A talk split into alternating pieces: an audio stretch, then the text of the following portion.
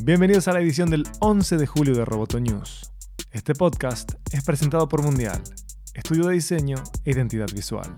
Mi nombre es Miguel Ángel Dobrich y junto a Natalia Arralde les daremos las noticias del día de hoy.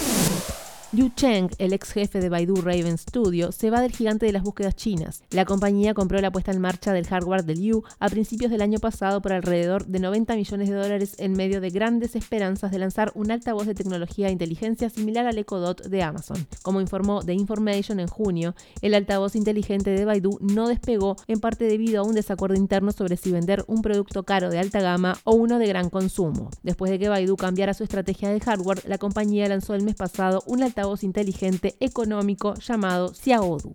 Hasta el 12 de julio se llevará a cabo en Hong Kong RISE, una conferencia tecnológica anual en donde conviven figuras claves de Oriente y Occidente de grandes marcas e interesantes startups. El evento es organizado por el equipo de Web Summit, la mayor conferencia tecnológica de Europa, y entre los invitados de esta edición de RISE se destacan oradores de Mercedes-Benz, Tinder, Microsoft, Hanson Robotics, Amazon, Tencent, Google Cloud, Crunchbase, WeChat, la NFL, Cisco y hasta estuvo de orador Meta World El ex Laker y fundador de la app Gradelo. Pueden ver las charlas y las presentaciones de Rice desde su publicación de Facebook.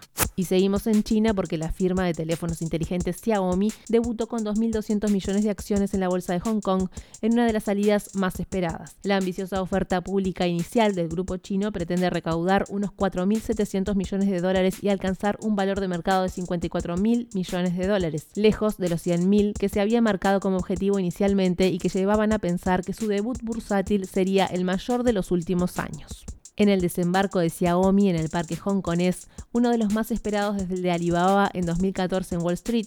Sus acciones terminaron en 16,78 dólares de Hong Kong por debajo de los 17 previsto en su oferta inicial. El fundador de la firma, Li Chung, explicó que su debut bursátil se produce en un momento en el que las condiciones macroeconómicas están lejos de ser ideales. En este momento crítico de las relaciones comerciales chino-estadounidenses, los mercados mundiales de capital están en constante cambio, reconoció. No obstante, Lei se mostró convencido de que empresa como Xiaomi puede afrontar el desafío y diferenciarse y agradeció el apoyo de los más de 100.000 inversionistas.